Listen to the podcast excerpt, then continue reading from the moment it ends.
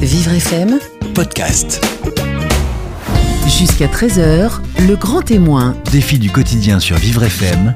Benjamin Moreau, Jean-Baptiste Bergès.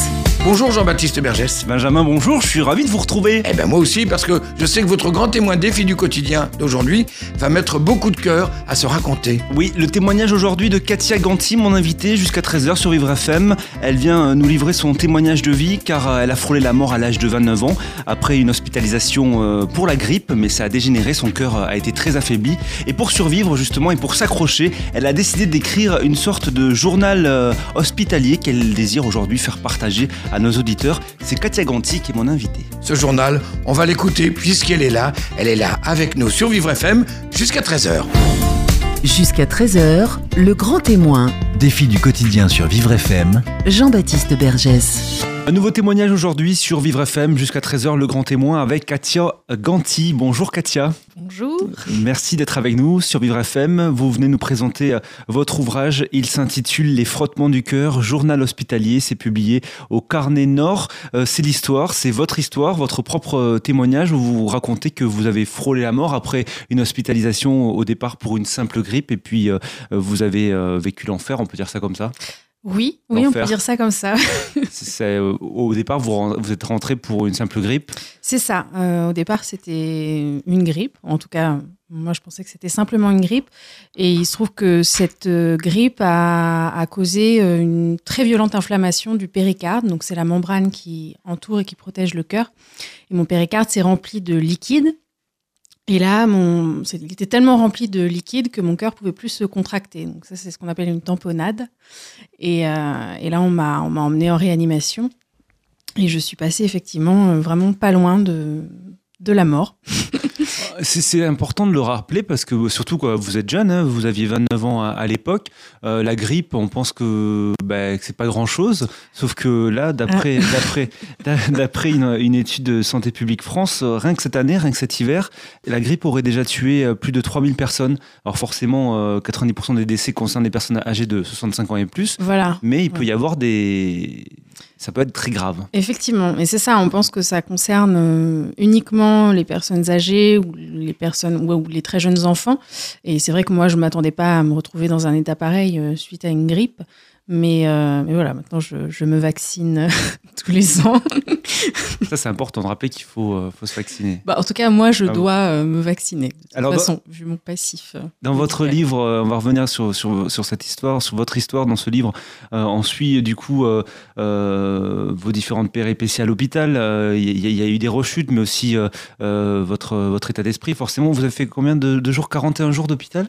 Alors, euh, 48. En 48 tout cas, oui, 48 euh, dont je parle dans, dans, dans le livre. ouais, Voilà. Et- 48 pas, pas d'affilée, mais en, en trois fois. Et ce livre, c'est un peu, voilà, on se croirait presque dans la série Urgence. Ça, c'est c'est quelque chose qui vous a inspiré pour l'écrire? Euh, alors, pas vraiment, non. Euh, à vrai dire, j'ai j'ai vraiment écrit euh, un peu comme ça me venait, euh, parce que j'ai commencé à écrire quand je sortais du service de, réanimation, quand je suis sortie de ce service-là. Et, et j'ai écrit comme on écrit un journal intime, en fait, de manière très instinctive. Et par la suite, j'ai quand même un peu retravaillé certains passages. Et euh, bah, notamment mon séjour en réanimation. Quand j'étais en réa, je ne pouvais pas écrire parce que je n'étais pas en état de le faire. Donc ça, il a fallu que je l'écrive après coup.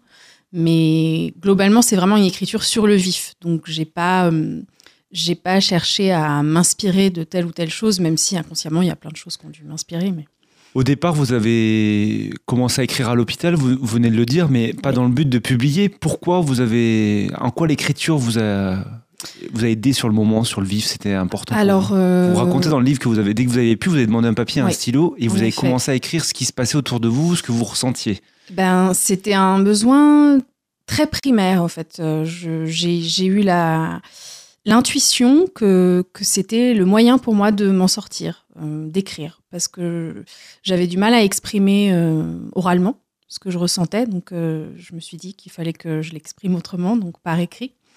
Et, et aussi à l'hôpital en tant que patient, moi en tout cas, je me suis sentie très très impuissante et, et très inutile aussi.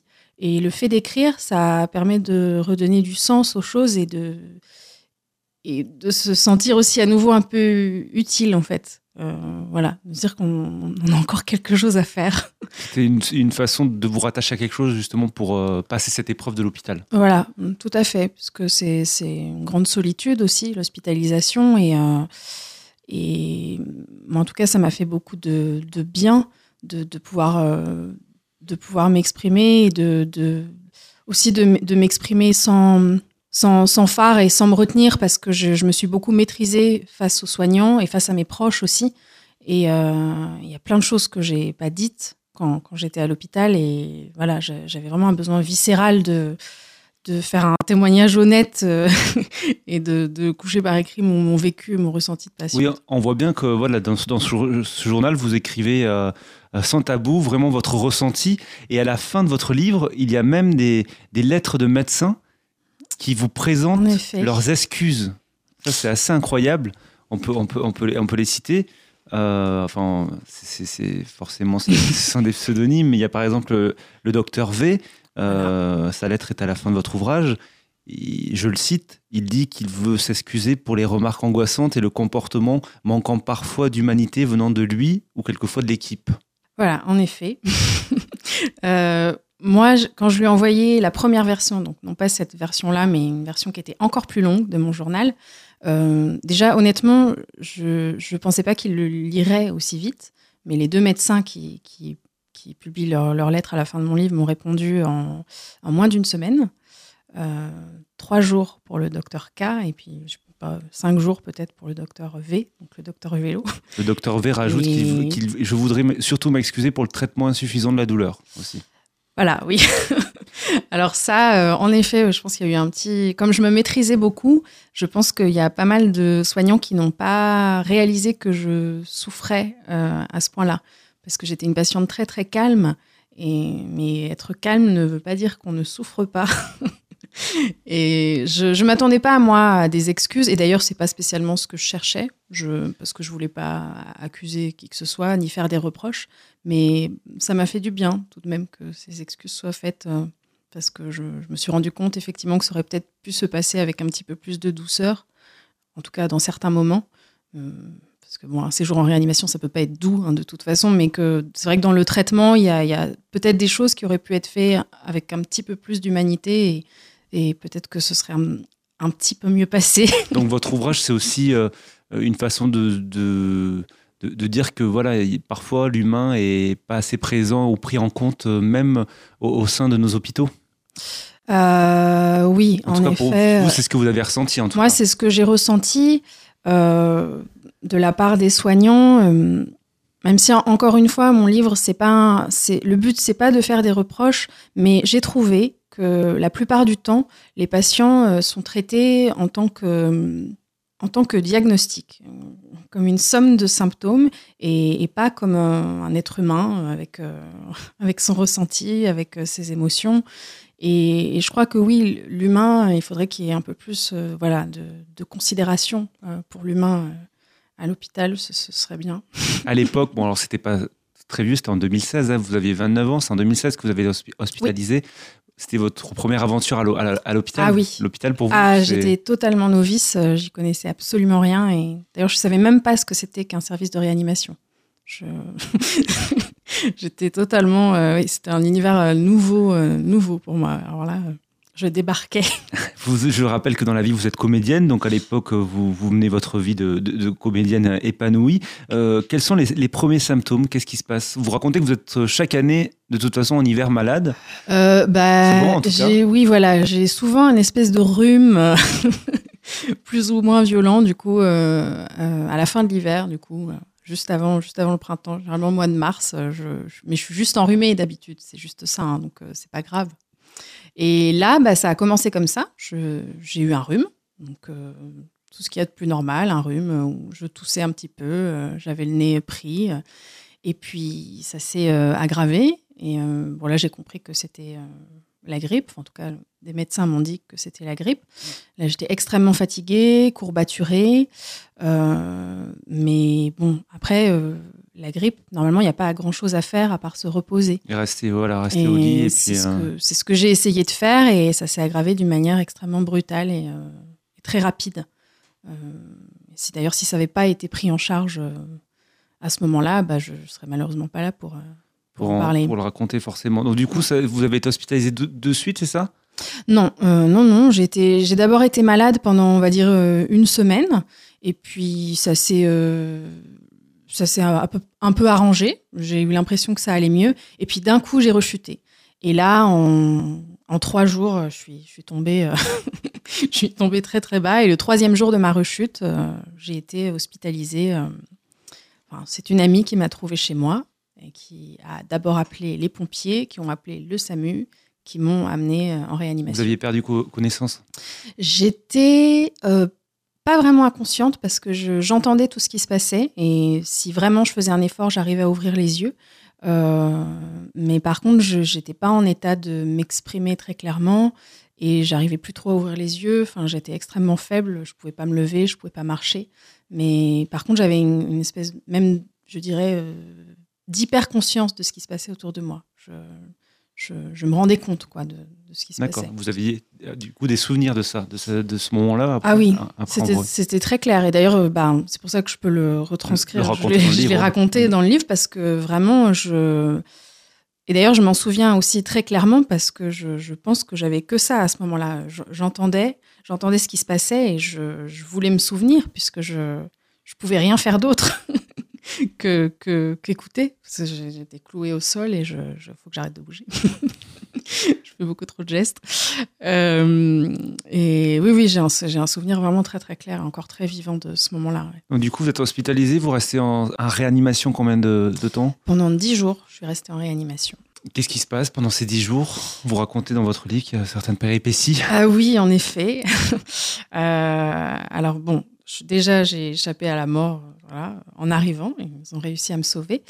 Euh, je, me suis retrouvée perfusée de partout. Euh, et, mais le lendemain, malgré tous les médicaments qui, m'étaient euh, perfusés, mon, cœur ne, se remettait pas. Donc là, les médecins ont décidé de me placer sous circulation extracorporelle. Sous, sous, ECMO, ça s'appelle. Voilà, c'est une technique d'assistance circulatoire. C'est un peu une, suppléance d'organes, en fait, je ne sais pas si on peut dire ça comme ça.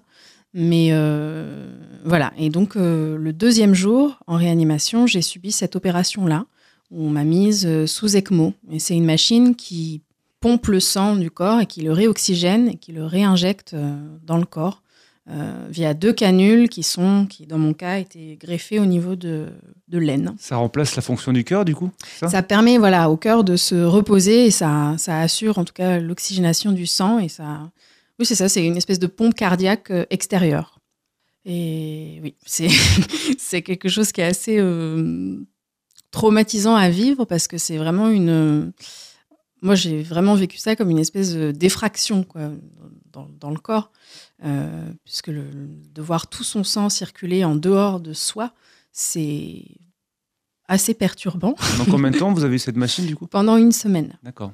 Et là, vous étiez euh, consciente du coup, oui, réveillée. J'étais consciente, oui. Ce qui est assez euh, peu commun, parce que normalement, les patients sous ECMO, on, les intube et on les, on les sédate pour qu'ils soient, voilà, pour qu'ils restent endormis. Euh, déjà d'une part parce que c'est plus simple, je pense, pour les, pour les soignants euh, de s'occuper de quelqu'un qui est très calme, donc euh, inconscient, endormi. et puis aussi avec l'ECMO, il faut vraiment rester immobile parce qu'il peut y avoir des gros risques d'hémorragie et le moindre mouvement de la jambe peut provoquer des complications. Donc voilà. Mais moi, comme j'étais justement très calme et que j'arrivais à me maîtriser, que aussi je pouvais parler de manière cohérente avec les soignants, ils ont décidé de me garder consciente. Aussi parce que c'était très risqué de faire une anesthésie générale dans mon cas, parce que ça aurait pu provoquer un arrêt cardiaque, étant donné que j'avais une contraction cardiaque très très faible. Donc ils ont préféré pas prendre ce risque et me garder éveillée. Katia Ganti reste avec nous. Euh, on va marquer une courte pause et dans un instant, on continue de parler de, de, votre parcours de vie et de ce livre que vous venez nous présenter aujourd'hui. Il s'intitule Les frottements du cœur, journal hospitalier. C'est publié aux éditions Carnet Nord.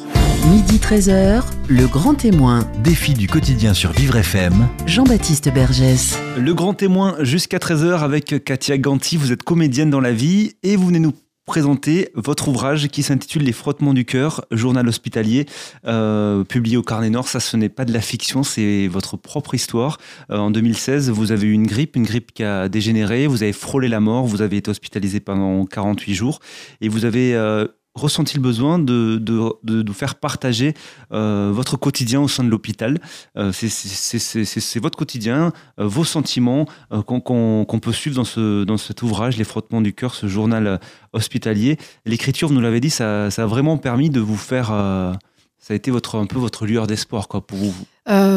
oui, vraiment, je vais même aller plus loin. Je pense que l'écriture a été salutaire pour moi. Euh, ça a été mon, salut euh, mental parce que j'ai euh, après la sortie de l'hôpital, il y, a, eu une grande période de, de vide et de grande fragilité. et, et c'est vrai que l'écriture, ça a été comme une, une, bouée de sauvetage à laquelle je me suis raccrochée le plus ardemment possible. Katia, c'est ça que vous racontez aussi dans, dans, votre livre. Vous, forcément, on parle de le, vous parlez de l'hospitalisation, euh, mais vous parlez aussi de, de l'après, comment renouer avec sa vie, avec son métier. Mmh. Vous, votre métier, en plus, c'est un métier de comédienne. Euh, euh, donc, le travail, c'est important. Il faut travailler, renouer avec sa vie sociale, ses amis, mmh. son couple. Tout ça, c'est des questions. J'imagine que vous n'aviez pas anticipé avant. Et... Non, non, c'est vrai que j'avais pas anticipé peut-être heureusement que je n'avais pas prévu que ce serait aussi difficile, sinon ça m'aurait découragé. Euh, mais c'est compliqué après une longue hospitalisation et un traumatisme de se reconnecter euh, au monde et donc, comme vous le dites, à tout, euh, à son couple, à ses amis, à son travail. Parce que ça fait beaucoup de choses en plus qu'il faut réapprendre. Et moi, j'étais pas préparée à ça du tout. Et, en plus, il y a un espèce de décalage dans ces cas-là avec euh, le ressenti, euh, enfin moi, ce que j'ai ressenti et, l'entourage, parce que les gens sont évidemment très contents de, voir euh, leurs proches sortir de l'hôpital, c'est une bonne nouvelle. Et du coup, on ne se rend pas forcément compte de, la détresse que, la personne peut ressentir. Euh, moi, j'ai eu l'occasion, après, après, euh, après avoir écrit ce livre, de parler à d'autres gens qui sortaient de, longues hospitalisations et qui ont ressenti aussi cette espèce de, de vide euh, après l'hôpital. Donc, l'hospitalisation est compliquée, mais l'après aussi est, est, est, très compliqué. C'est un moment où on a besoin, je crois, d'accompagnement. C'est ça qui, qui, est important, qui ressort de votre livre aussi, et qui va peut-être aider euh, des auditeurs qui nous écoutent ou des, ou des aidants familiaux. C'est euh, l'après l'hôpital, c'est important d'accompagner euh, ses proches. Mmh. On a besoin de quoi justement quand on sort de l'hôpital comme ça? Euh, L'amour? euh, D'amour, oui. Alors ça, oui. moi, moi, ça m'a beaucoup aidé. L'amour, ça m'a, ça m'a sauvé. et on a besoin de confiance aussi. Euh, de confiance, mais par contre pas de pas d'aveuglement. C'est-à-dire que c'est important, je pense, pour les accompagnants d'avoir confiance en la personne malade, mais aussi quand même de, prendre en compte sa souffrance et de ne pas vouloir aller trop vite. Euh, de pas vouloir trop vite enterrer l'hospitalisation comme si c'était ah ça y est c'est une page qui se tourne c'est derrière c'est fini non il faut prendre en compte le fait que c'est une souffrance et, et ça prend du temps d'évacuer cette souffrance-là. Euh, on ne peut pas tout de suite retrouver euh, la joie de vivre euh, en cinq secondes comme ça en sortant. En tout cas, pour moi, ça n'a pas été possible. Je ne sais pas, hein, peut-être qu'il y a des gens qui, qui arrivent, mais, mais voilà, je crois que pour retrouver la joie de vivre, il faut d'abord aussi s'autoriser, pas rester triste trop longtemps, mais voilà. Il, il y a des moments où on est perdu, on est démuni, il faut l'accepter, et il faut l'accepter pour pouvoir après aller de l'avant. Alors on va revenir au, au début, ça c'était, euh, on vient de parler de ça, la sortie de l'hôpital, mais euh, vous êtes dans, dans quel état d'esprit du coup euh, après ces, ces, ces, six premiers jours justement, vous nous avez dit en première partie que, que vous avez, voilà, on vous a mis ce qu'on appelle un, un oui, ECMO, un, ouais, un extracorporel ouais. membrane oxygénation qui remplace en fait, qui permet au cœur de, de, de se reposer. Voilà, tout à fait. vous, vous êtes dans quel état d'esprit à ce moment-là? Quand, quand j'étais sous ECMO ou, ou, ou, juste après Sous ECMO. Sous ECMO, euh, euh, j'étais euh, dans un état de grande tension permanente parce que le plus compliqué, c'était la douleur. Voilà, moi, j'ai eu très très mal en réanimation et j'ai eu très très mal tout le temps. Euh, donc la douleur déjà c'est compliqué à supporter, mais une douleur qui est permanente, alors là c'est encore plus compliqué.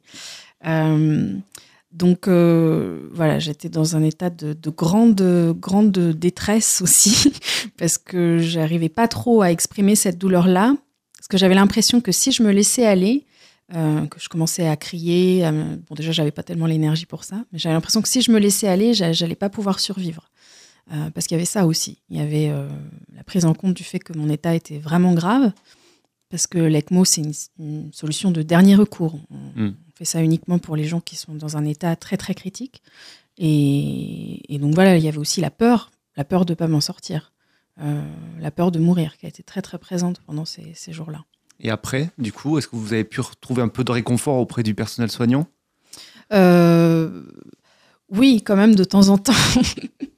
le, le Mais personnel vous racontez soignant. quand même euh, que cette tension, il y a de la tension autour de vous, Oui. euh, vous les entendez parler, vous-même parfois vous craquez, vous insultez des médecins. Oui, oui, oui. Il y a, il y a, il y a quelques. Alors, je, je n'ai pas insulté les médecins, mais euh, il y a quelques moments où j'ai eu envie de les insulter. Et puis, il y a surtout des moments où j'ai. Il y a un moment où j'ai craqué, notamment avant qu'on m'enlève la machine, où euh, là, d'un coup, tout ce que j'avais maîtrisé, euh, je- je- tout ça a explosé. D'un coup d'un seul. Et là je me suis mise à hurler mais c'était même pas j'insultais même pas les gens c'était même pas cohérent je pense que ce que je disais hein. c'est que j'en avais marre et que j'en pouvais plus. Et euh, et il y a une nuit où j'ai eu l'impression d'insulter les gens mais l'infirmière le lendemain m'a dit non non. Donc peut-être que c'était juste dans ma tête. Euh, il y a quand même quelques soignants qui ont réussi effectivement à m'apporter euh, un peu de réconfort Oui, et c'est- heureusement qu'ils étaient là C'est ce que vous racontez parce que Mm. vous avez quand même passé 48 jours à l'hôpital, vous avez quand même pu vous rattacher à, à- à certains soignants, hein, Ah certains oui, soignants sûr. vous ont réconcilié avec, euh, avec, euh, avec, avec l'humanité. Euh, Qu'est-ce qui a été le plus dur pendant ces 48 jours, la, la, la- douleur physique ou la douleur psychique? Est-ce qu'on ressent cette solitude Vous avez énormément souffert de solitude, bien que vous étiez entouré par vos proches. Mais à l'hôpital, euh, Euh, alors, bon, la, douleur physique, c'est extrêmement difficile, mais au final, peut-être que la douleur psychique a été encore plus difficile parce que c'est plus long, c'est plus inattendu, et puis surtout, finalement, on ne sait pas comment faire pour la faire partir, parce que la douleur physique, parfois, ça peut partir avec euh, la morphine, avec d'autres choses. La douleur mentale, c'est plus compliqué. Et effectivement, j'étais très entourée, alors je suis, je suis très reconnaissante euh, pour ça, mais je me suis quand même sentie très seule, parce que hum, c'est vrai que les gens qui m'ont entourée, malgré tout leur amour, euh, ils pouvaient pas non plus se mettre à ma place. Et moi, d'ailleurs, je pouvais pas être à leur place non plus. Et, euh, et c'est c'est beaucoup de solitude, l'hôpital, et surtout la nuit, parce que justement, les proches ne sont pas là la nuit. c'est difficile Et- de dormir? C'est compliqué de dormir, oui. Et au bout d'un moment, quand on dort pas, en plus, on n'a plus trop les idées claires. Donc, euh, ouais, au final, c'est peut-être la douleur euh, psychique euh, qui, qui finit par être plus difficile encore que la douleur euh, physique. hein. Vous, vous sortez donc au bout de 48 jours? Parce que c'est terminé Qu'est-ce qu'on vous dit? Alors, euh, non, on m'a pas dit que c'était terminé, mais par contre, euh, en tout cas, on a fini par trouver le traitement qui réussissait à stabiliser mon état et, et mes douleurs, surtout, puisque je ne pouvais pas me laisser dans un état où j'avais des douleurs thoraciques permanentes. C'était pas possible. Euh, donc, euh, non, par contre, c'était pas terminé, parce que encore aujourd'hui, voilà, ça va faire bientôt deux ans, euh, je suis encore sous traitement, D'accord. traitement très lourd. Vous prenez quoi? C'est quoi? Comment? Alors, je fais plein de choses. hein. Un petit cocktail, des, des immunosuppresseurs, des anti-inflammatoires, euh, l'hydrocortisone. Avant, c'était de des, co- des corticoïdes. Maintenant, c'est de l'hydrocortisone. Voilà, j'ai tout un, tout un petit euh, assortiment sympathique. D'accord. Donc il y, y a des risques de rechute. Ça, Oui. Vous pouvez rechuter. Ouais, ouais, il y a des risques de rechute. Euh, la, la dernière rechute est assez récente, d'ailleurs. Après, heureusement, avec ce traitement et ma prise en charge aujourd'hui, euh, il y a, les rechutes généralement sont pas sont pas graves. Par contre, elles sont elles sont douloureuses et puis euh, assez handicapantes aussi, puisque hum, c'est des rechutes euh, d'inflammation qui qui, qui m'empêchent un peu de bien respirer. Donc, euh, donc euh, toute, euh, finalement, toute activité devient compliquée euh, avec une respiration difficile. Voilà. Ça vous fait rire? je ris, oui, je me dis, vaut, vaut, vaut mieux en rire. D'ailleurs, je, de temps en temps, je, je mets un peu d'humour quand même Oui, il y a dans beaucoup mon livre. d'humour dans votre livre. Mais c'est important. Ça aussi, c'est un- une notion qui est importante pour, euh, Ah oui, pour surpasser tout ça. ah oui, oui, oui.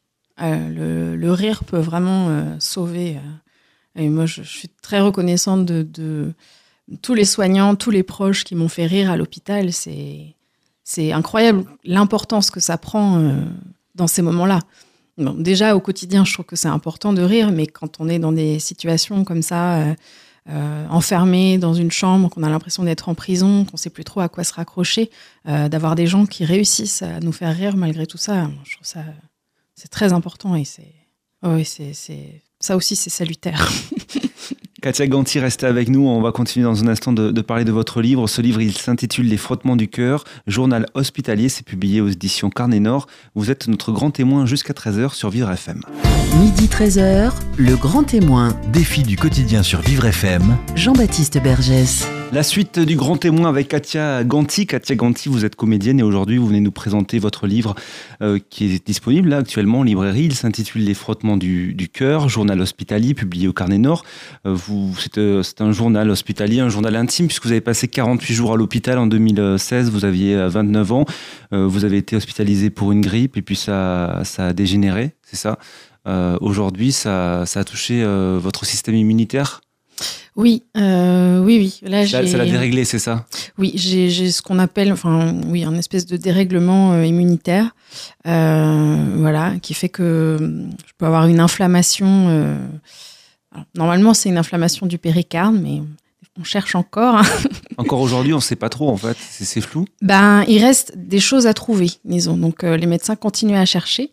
Là, euh, je sais que mon dossier est géré actuellement par. euh, un- euh, mon médecin m'a dit qu'elle avait, qu'elle en avait parlé à un staff qui s'appelle le staff dossier difficile. D'accord. donc, donc voilà, j'ai un peu l'impression d'être en euh, maison de rééducation.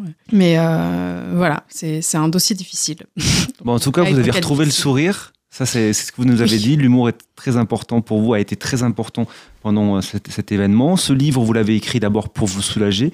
Euh, ça a été euh, salutaire pour vous, euh, pour aussi donner de l'espoir à des personnes qui sont hospitalisées et longuement hospitalisées, euh, pour aussi ben, dire que bah, à l'hôpital, tout n'est pas tout rose. hein, on en a parlé tout à l'heure. Vous avez eu des retours déjà de, de personnes qui ont lu votre livre? Oui, oui, oui, j'ai eu, j'ai eu beaucoup de retours. Donc ça, c'est, c'est vraiment une très belle récompense pour moi. J'ai reçu des retours très variés et de, personnes très différentes en plus, autant des gens qui, n'aiment pas trop lire que de grands lecteurs, et euh, aussi beaucoup de retours de soignants. Et bah, ça, ça a été la, belle surprise euh, pour moi parce que je bah, je je pensais pas en fait que ça pourrait être si utile pour eux euh, d'avoir ce, témoignage-là. Et, vraiment, c'est très gratifiant de, me dire que, que, que voilà, certains soignants euh, vont, vont peut-être pouvoir se, se servir de certaines choses dans mon livre ou, ou peut-être euh, essayer de, bah, de changer quelques petites choses parfois dans la prise en charge. Ou, euh, euh, ça, c'est vraiment très important pour moi. Et euh, bah, j'espère que je, j'en recevrai encore. Oui, parce que, comme on l'a dit tout à l'heure, il y a- y, y deux médecins qui, qui vous ont écrit pour Oui. vous présenter leurs excuses, mais ils, disent aussi que votre témoignage était important parce que souvent, quand les gens sortent de l'hôpital, ils font pas de retour, en fait. Et Oui. eux, en fait, euh, c'est, c'est- Bah oui, ils oui, ne demandent qu'une chose, c'est aussi se remettre en question. Ah. Et, et votre témoignage leur permet de se remettre en question. Euh, en effet, et, euh, et surtout, en, surtout en, réani- en réanimation. Parce que les, les patients qui sortent de réa euh, sont bah, souvent un peu traumatisés, ils n'ont pas forcément envie d'en parler. Euh, donc, euh, donc oui, je pense que les retours, en effet, sont, très très importants. Et, euh, et là, bon, là, vous avez donc les deux lettres des soignants à la fin du livre, mais par la suite, il y a aussi d'autres soignants qui m'ont écrit, d'autres médecins des médecins dont je parle dans le livre, mais aussi d'autres infirmiers qui, qui, appara- qui apparaissent pas forcément dans, mon récit. Et vraiment, pour l'instant, tous m'ont dit que euh, ce témoignage était euh, très intéressant pour eux. Donc euh, ça, ça me, ça me fait vraiment plaisir, parce que si ça pouvait continuer comme ça, ouais, je suis très contente. Alors, Katia, vous l'avez écrit ben, comme une, un journal, hein, c'est un, un, journal hospitalier. Euh, par exemple, le jour 9, le samedi 16 avril, vous, vous, nous racontez euh, ce que vous vivez. Euh, et, et, ce jour-là, vous avez l'impression de, de, de, mourir, de partir, que ça y est, c'est la mort. vous dites que votre cerveau s'effondre, ça y est, c'est la fin. Oui. qu'est-ce que vous alors qu'est-ce qu qui s'est passé ce, oui, ce jour-là? Alors euh, donc ce, ce jour-là, on m'a enlevé la fameuse machine qui permettait donc à mon cœur de se remettre en route. Euh, donc on m'a enlevé la machine, c'était une opération qui était risquée, ça pouvait ne pas marcher. Heureusement, ça a marché. Euh, mais du coup, pendant la nuit, euh, juste après qu'on m'ait enlevé la machine, il y a eu une, nouvelle inflammation parce que je pense que comme mon cœur était assisté pendant une semaine, là d'un coup, il n'a pas compris ce qui lui arrivait. Et là, l'inflammation a été extrêmement douloureuse, mais vraiment au-delà de tout ce que j'avais pu vivre et imaginer jusque-là. Et pourtant, j'avais déjà eu pas mal de douleurs euh, à ce moment-là. Et j'ai eu très très mal et on m'a, du coup, on m'a donné un médicament euh, qui, s'appelle la kétamine. Je l'ai appris après coup. Et euh, qui, est, qui, est, un antidouleur très puissant, mais qui peut aussi avoir des effets hallucinogènes. Et voilà, dans mon cas, euh, c'est ce qui s'est passé. J'ai été, je me suis sentie comme détachée de mon propre corps et j'avais l'impression de, voir défiler des images, euh, des passages de ma vie en, en, mode BD en fait euh, sous mes yeux. Et j'ai effectivement cru que, que j'étais en train de mourir et je me suis dit ah c'est ça, c'est comme ça la mort. Parce qu'on dit souvent ça, on pense que quand on est en train de mourir, on a on sa vie qui défile films, comme ouais. ça. Mais en fait, moi, non, j'étais pas du tout en train de mourir. mais mais j'ai vraiment cru que, que je mourrais ouais, à ce moment-là. Et vous dites dans ce très en colère. Vous dites dans ce passage que vous êtes en colère aussi euh, après mm. l'équipe parce que vous dites ils n'ont pas l'air de s'affoler. Bah, je, c'est vrai que je, il y avait un très grand contraste entre mon extrême douleur à ce moment-là et, ouais. et, leur calme. Euh, en effet, eux, j'ai compris après coup pourquoi ils ne s'affolaient pas parce que en effet, j'étais pas en train de mourir. Donc, euh, eux, dans ces cas-là, euh, bah, ils n'ont aucune raison de s'affoler. Mais euh, moi, de l'intérieur, j'avais vraiment l'impression que c'était la fin. Donc, c'est vrai que je ne comprenais pas pourquoi ils étaient si calmes. Et, puis surtout, j'étais très en colère parce que je me disais que mon séjour en Réa avait été une espèce d'immense lutte acharnée pour survivre et que jusque-là, j'avais survécu. Et je me disais, j'ai enduré tout ça pour rien. J'ai eu toutes ces douleurs pour rien. Et ça, euh, ça, ouais, ça, ça, me rendait, euh, ça me rendait très, très, très énervée. Katia Ganti, souvent quand on est, quand on est hospitalisé, on n'ose pas demander par peur, par honte, par peur de déranger. Peut-être mm. qu'aussi le corps médical ne nous laisse pas le, le temps de demander. Vous, c'est votre cas vous... Euh, bah, C'est vrai que j'ai trouvé que les, que les soignants souvent n'avaient pas le temps donc, euh, je sais que les personnes à qui j'ai osé demander des choses, c'est des personnes dont je sentais qu'elles avaient une manière de me montrer qu'elles étaient disponibles. Euh, D'ailleurs, elles, n'avaient pas forcément plus de temps que les autres, mais c'est juste une manière de regarder ou de considérer la personne. Euh, parfois, quelqu'un qui, qui, vous sourit ou qui juste euh, vous donne un peu plus de regard, en fait, euh, on se dit ah bah tiens, là, je vais peut-être pouvoir, euh, peut-être pouvoir demander quel, quelque chose, je vais peut-être pouvoir m'exprimer un peu, alors que hum, il y a certains soignants qui, je pense par protection, sont extrêmement fermés et on on a même pas, on a l'impression de même pas avoir l'opportunité finalement de, oui, de s'adresser à eux. À, euh, ouais. aux euh, questions. Ouais, ouais. Et puis parfois aussi, c'est juste que ça va tellement vite. Euh, euh, ils courent de chambre en chambre et puis ils, ouais, ils, ils ont pas le temps. Quoi. Ils ont, ils ont trop de personnes à prendre en charge et et, et, voilà, donc euh, du coup, ça laisse le patient dans une grande solitude. Alors, ce, ce livre, l'écriture a été salutaire pour vous, Katia Ganti. Vous êtes comédienne dans la vie. Est-ce que euh, votre art, l'art que vous exercez euh, en tant que professionnel, vous a aussi aidé à, à renaître euh, après l'hospitalisation et, et, de quelle manière? Euh, Oui, oui, oui, ça m'a aidé. ça m'a aidé de reprendre le travail je l'ai déjà dit tout à l'heure, mais en tant que patient, je me suis sentie assez inutile et c'est, ça fait vraiment du bien de reprendre le travail parce qu'à nouveau, on se sent utile et puis on se sent à sa place. Euh, et bah, notamment, euh, juste après l'hôpital, je suis allée jouer au, Festival d'Avignon et ça, je crois que ouais, ça, m'a, ça m'a beaucoup aidé à, commencer à remonter la pente. Euh, parce que bah, déjà, ça permet de penser à autre chose. Et puis, euh, ça, ça permet de, de, se rendre compte qu'on est encore capable. voilà, qu'on qu peut, qu'on peut encore faire des choses, que, que tout n'est pas terminé, euh, que euh, qu'on peut encore euh, être sur scène et faire euh, rire des gens et les émouvoir et leur donner un, un beau spectacle. Donc oui, ça m'a beaucoup aidé. Et ça n'a pas dû être évident parce que le théâtre, ça demande quand même énormément d'énergie. Oui, oui. ah non, c'était pas facile. c'était, c'était pas facile, mais ça m'a été nécessaire. Euh, c'était, ça a été très fatigant, euh, mais je crois que c'était, c'était vraiment une bonne chose que j'ai pu faire ce festival parce que, euh, bon, après le festival, j'étais complètement vidée et épuisée. je, j'étais dans un état, un état apocalyptique, mais, mais c'était important. C'était vraiment important pour moi de le faire parce que j'avais besoin aussi de, de la confiance des gens autour de moi et aussi de mes employeurs en fait. De, de se dire que, que bah, ils pouvaient encore compter sur moi et que et que, que voilà je pouvais je pouvais encore faire euh, mon métier euh, bon avec énergie en me en me ménageant quand même un peu mais euh, mais quand même avec de l'énergie. Qu'est-ce que ça a changé en vous ou dans votre vie tous les jours, cet événement, ces 48 jours d'hospitalisation, Katia Ganti? Euh, qu'est-ce que ça a changé Ou sur votre regard de, sur Euh, la vie ou... Ben, je sais que hum, maintenant j'ai une, une conscience euh, un peu plus euh, aiguë de hum, ma mortalité. Ça, c'est ça, c'est c'est sûr. Parce que c'est très, c'est très particulier comme euh, sentiment de se dire, euh, quand on croit qu'on va, qu'on va mourir. Et euh, bon, finalement, je ne suis pas morte, mais euh, je, garde vraiment ça en tête, ce sentiment d'être si proche de la mort. Et euh, du coup, cette conscience-là que j'ai aujourd'hui, bon, ça peut être, c'est à gérer euh, précautionneusement parce que ça peut rendre aussi un peu parano, donc j'essaye de pas tomber là-dedans. Euh, mais ça peut aussi être positif parce que voilà, ça permet de se rendre compte aussi de ce qui compte et ce qui est important.